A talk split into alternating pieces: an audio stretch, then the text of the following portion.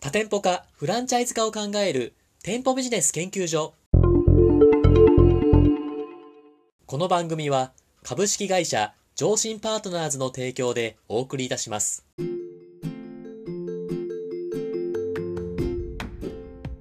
こんにちは。パーソナリティの田村陽太です。配信第136回目となりました。本番組のメインパーソナリティをご紹介します。店舗ビジネス専門コンサルタントの高木優さんです。よろしくお願いします。よろしくお願いします。 はい、高木さん。はい5月も入りましたね。まだ今4月後半なんですけど ね。 そうですね。配信会は5月ですね。そうですね。はい、高木さんどうですかもう夏を迎えていきますが、どういう感じでしょうか目標といしては。やーだからまずね、あのゴールデンウィーク終わってからの、やっぱりこう5月病っていうやつですか。はい。まず乗り越えないといけないですよね。高木さんにも5月病とかあるんですね。なんかずっとストイックな感じだと思ってたんですけど。いや、やっぱりね、こう、30後半から40にも入ってきて、はい。 やっぱりこう落ちてきましたよね。そうですか。最近はやっぱりこう少しね、意図的に休みとかも作っていかないとはい。ダメになってきちゃいましたね。ああ、そうなんですね。やっぱそこら辺とかはやっぱ年齢に応じて、そういううまくタイムスケジュールを組んでるんですね。いやいやいや、やっぱそれはもうあれですよ。よくね、はい年取ったら分かるって言われてましたけど、はい本。当に分かってきたなっていう。あ、そうなんですね。高木さんもね、そうやってゴールデンウィークうまく活用して、休んで、また5月から8月に向けて夏、夏バテにならないように頑張ってください。はい。はい。ありがとうございます。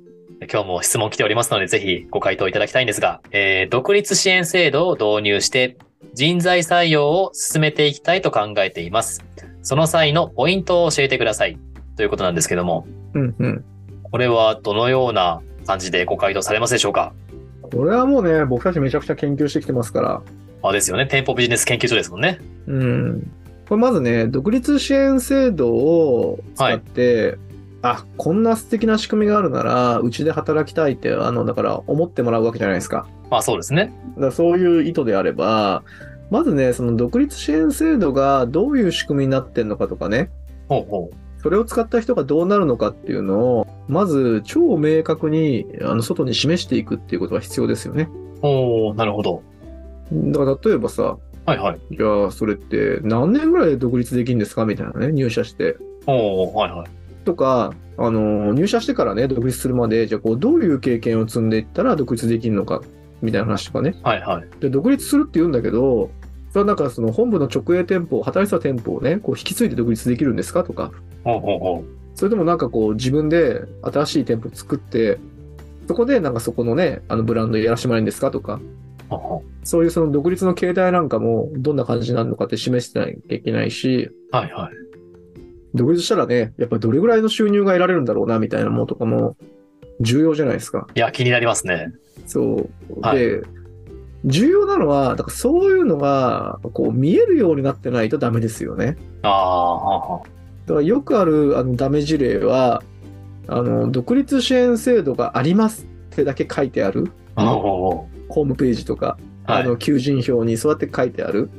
で僕はねすごく思うんですけどこう抽象的な言葉ってなんかパワーがないというかですねおお深いな。そうそうだからまあみんなそういうこと言うじゃないですかはい。それっぽいことですね。独立支援制度がだからまだ明確な形ないんだけど独立支援制度って言ったらあの人がそこに惹かれてくるかもしれないと思ったら独立支援制度ありますとだけ書くじゃないですかああ、そうですね。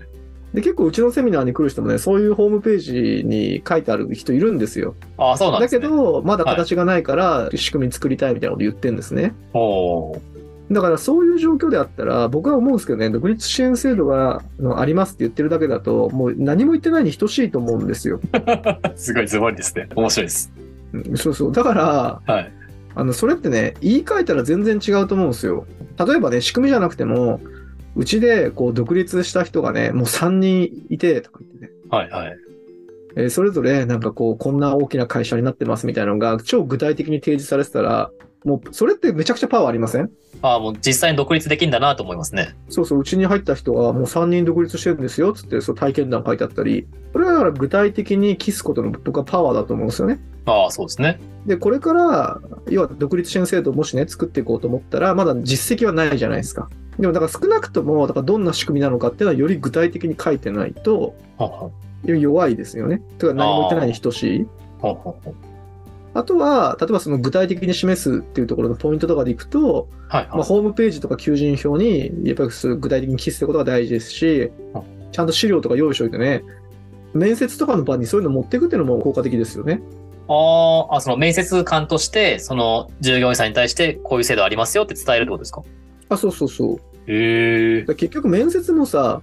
まあ、こっちが選ぶ場でもあるんだけど、向はいこうが選ぶ場でもあるわけじゃないですか。まあそうですね。多分ね、こういう会社って人材採用にあの困ってるからこう考えてるわけじゃないですか。で、多分ね、面接受けて、あの、OK したんだけど、後でこう辞退されるとか、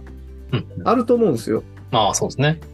だからそういうことが起きてる場合は、例えばこう独立支援制度の資料をちゃんと作っといて、はい。これを面接の場で、うちはこういうの作ってるんですよ、つって。おーこれはね、めちゃくちゃ効果あるんですよ。ああ、 そうなんですか。これは、はい。だからあんまり僕はね、推奨しないですけど、あの悪用するのはねうん、形にするっていうのは本当にパワーがあって、その資料がね、結構いい加減なものであっても、うんうん資料がちゃんとあると、それだけであの相手は結構、あちゃんとしてんだなっていうイメージを、印象を抱くんですよ。おーで、面接の場だから、そんなにね、独立支援制度のことを細かく説明できるわけないじゃないですか。まあそうですね。まあ、チラ見せだけでいいわけですよ。おうおうでもそこにね、だからちゃんとした資料とかも持っていけば、すごい効果的ですよね。おうだからそういう具体的に示すってことをまずやっていく。これ重要だと思いますよ。ああ。いや、確かにそうやってその具体的に表すことによって、その実際その従業員さんの方とか、じゃあこれから独立したいねって方にお話しするときにも、こう自分の熱意を持って話せるというか、うんちゃんとその会社として、ちゃんと自分が独立できるんだなっていうのが、こう、なんだかすごいシンパシーとして伝わるみたいな、うんそういう意味でも結構大事なのかなっていうのは思いますね。いや、今ね、だからすごい、田村さんからね、キーワードが出たんですけど、その熱意とかっていう話、ああ、はいはい。これはね、僕は2つ目のポイントだと思ってて、あ、本当ですか。はい。うん、あの結局、独立支援制度が具体的な形でね、まずあるよっていうのは、はい。もう最低限、相手の、こう、まず信用を得る。だから独立支援制度がありますって言ってるだけだと、本当にあんのかよって思ってるわけですよ。はいはい。でもそこに明確な形を示されると、あ、本当にあるんだなって思うわけじゃないですか。あそうですね。でもそれだけだとやっぱり弱いんですよね。おーで、こっからは、まあその相手に共感を引き起こしなきゃいけないわけですよ。はいはい。あこの会社で働きたいなとか、この社長と一緒にやりたいなと思ってもらう必要があるわけじゃないですか。そうですね。で、そこで、あの、僕は、ね、めちゃくちゃ効果的だと思ってるのは、ほうほうえやっぱり独立支援制度を導入するに至った背景ほうほうほうとか、きっかけとか思いがあると思うんですよね。ああ、はいはい、ではい。それをちゃんと伝えたり情報発信するってことですね。そこなんか伝え方がすごい難しいかなと思ったんですよ。要はその会社側、会社のメリットでもあったり、従業員さん側のメリット、どちらもこういう、あるじゃないですか。うんうどん、どっちを主体にして、その会社としての背景というか、これを作った、独立支援制度を作ったんですよっていう背景を伝えていくべきなんでしょうか。いやいやだからそれはね両方伝えていいと思うんですけどおあの独立支援制度っていう形態を取っている以上、はい。社員さんに対する思いが必ずあるんですよ。ああ、確かに。うんこれはね僕の経験則で言っても必ずあるいや逆に言うとあのそこが明確に語れない独立支援制度は利用者出ないから意味ないしおー多分そのマインドが適正じゃないと思うんですね正しくないと思うんですよ。はい。でも普通ね、あの、独立支援制度を導入しようと思ったら、必ず社員さんへの思いがあって、はい。例えば、当然ね、会社の目的としては、こう人材をね、せっかく育てた人材を失いたくないとか、こう人材採用をね、もっとこう独立支援制度を目標に集ま、人を集まってきてほしいとかってあるわけじゃないですか。まあそうですね。だけど、だからそのね、えー社員さんに対する思いとしては、いや、うちの会社で働いてても、なかなかこう出世の道も限られてるしね、ああ。は給与のあー昇給も知れてるわけじゃないですか。でだから、皆さんがね、こう嫌になって、えー自分で他の環境に行くとか、いうんなっちゃうから、そういうのをね、ならないようにするために独立支援制度を作ったんですよとかっていうと、ああ。受け止め方が全然違いませんいや、そうですね。それはすごい言ってもらった方が嬉しいなって思いますし、結構なんか飲食店とか行くと、まあ居酒屋とか行くと、その独立支援制度みたいなポスターが貼ってあったりするんですけど、うん。年収ベース、想定ベースこんだけだよっていうのは書かれてるんですけど、実際どういう思いで作ったんですよってまで書かれてないので、うんそういうのをこう実際伝えてくれると、なんかこう独立しても、ちゃんと会社の方はちゃんとバックアップしてくれて、独立できるんだなっていうのは強く思えるのかなと思いましたね。そうそう。だから目指すべき姿は、え、社長って、うちの社長ってこんなに私たちのことをね、考えてくれてたんだなって、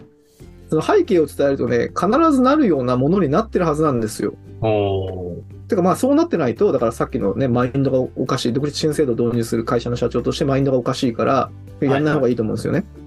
絶対にそう、相手のためになるようになってるので、でもそこを伝えないと、なんかこうさ、騙されてるみたいなね、はい思。われちゃったり、こう共感がないから疑われちゃうわけじゃないですか。ああ、そうですね。だからそういうのをね、あの本当正しく伝えてほしいし、そこをね、伝えられるように、だからこう、訓練とかもした方が僕はいいと思うんですけどね。ああ、普段からそういう従業員さんに伝える練習をしていくというのは大事ですね。だから思いをちゃんとこう事前に洗い出してうちなんかがコンサル入る時もこうめちゃくちゃ時間かけるところなんですけどほうほうだからなんでねそれをやりたいんですかっていうのをちゃんとこういろいろ聞き出してはい。体系的に整理しするわけですよでそれをちゃんと資料に落としてでそれをこう語っていくおーっていう構造を取るとやっぱりこうちゃんと説明できるようになるんですよあーほ論理的にこうスーッと一本でつながるとですねうほうほでそういうのをやっぱやった方が、これはまあ僕たちの経験則なんですけど、のれん分け制度の仕組みだけただ喋るより、あの最初にこういう思いがあって導入しました。で、その具体的な内容はこうですって言った方が、うはい。共感してから仕組みを聞いた方が、やっぱりこう会社に対するポジティブな影響が起きますよね。うーん。いや、そうですね。ありがとうございます。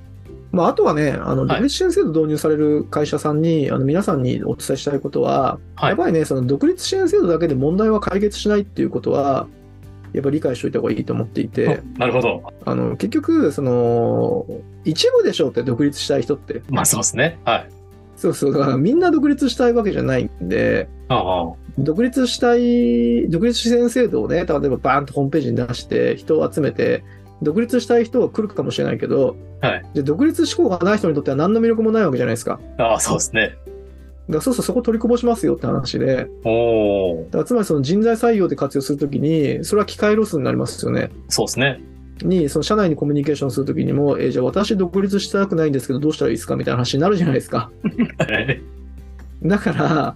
独立支援制度をね、情報発信、その社内も社外へもそうなんですけど、するときには、必ずその社内のキャリアっていうのもちゃんと明示しないといけないっていうね。いや、そこ難しいですね。さっき中木さんおっしゃってましたけど、その年収の上限というか限度もありながら、社内でもキャリアを作っていくっていう道も、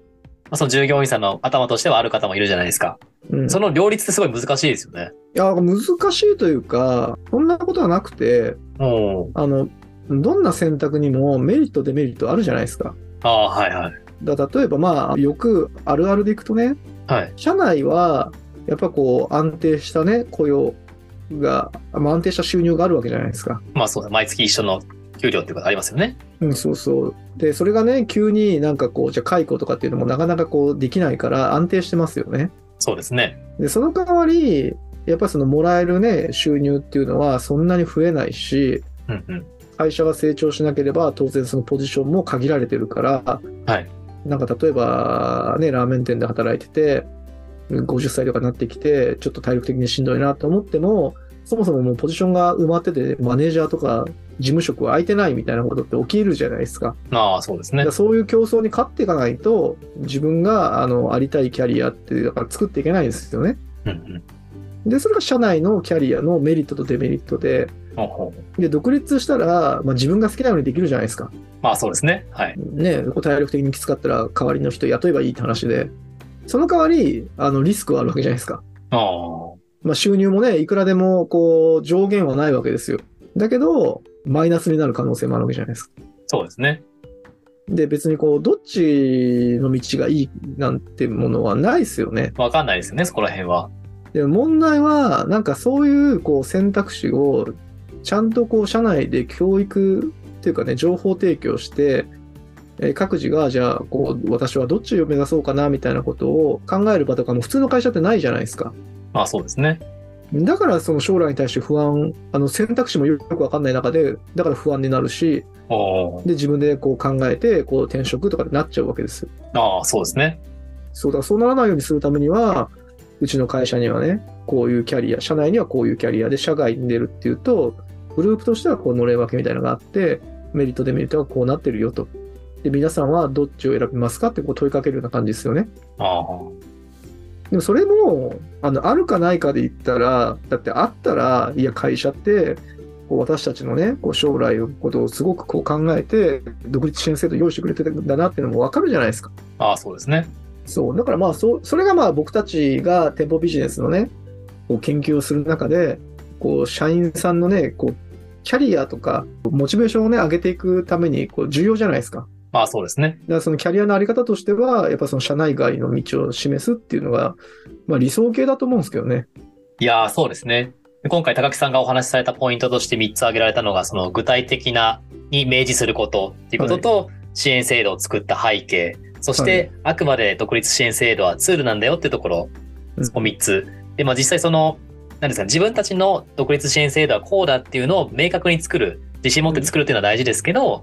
最終的には従業員さんとのコミュニケーションをしっかりと重ねていって、まあ、独立支援制度っていう道もあるし、社内キャリアの道もあるしっていうところで、さあ従業員さんどっちにしますかっていう、あくまで従業員さん目線で説明していく。でそれのためにも、それが独立支援制度のツールなんだなっていう意識をこう本部全体で持つっていうのは大事だなって、個人的には思いましたね。うん。まあそういうのをちゃんとね、こう作って投げかけてあげるってことが、まあ一番大事ですよね。いや、そうですよね。どうしますっていう、そう思いますけどね。あ、わかりました。ありがとうございます。本日は独立支援制度を導入して人材採用を進めていく時のポイントについてお話しいただきました。ありがとうございました。ありがとうございました。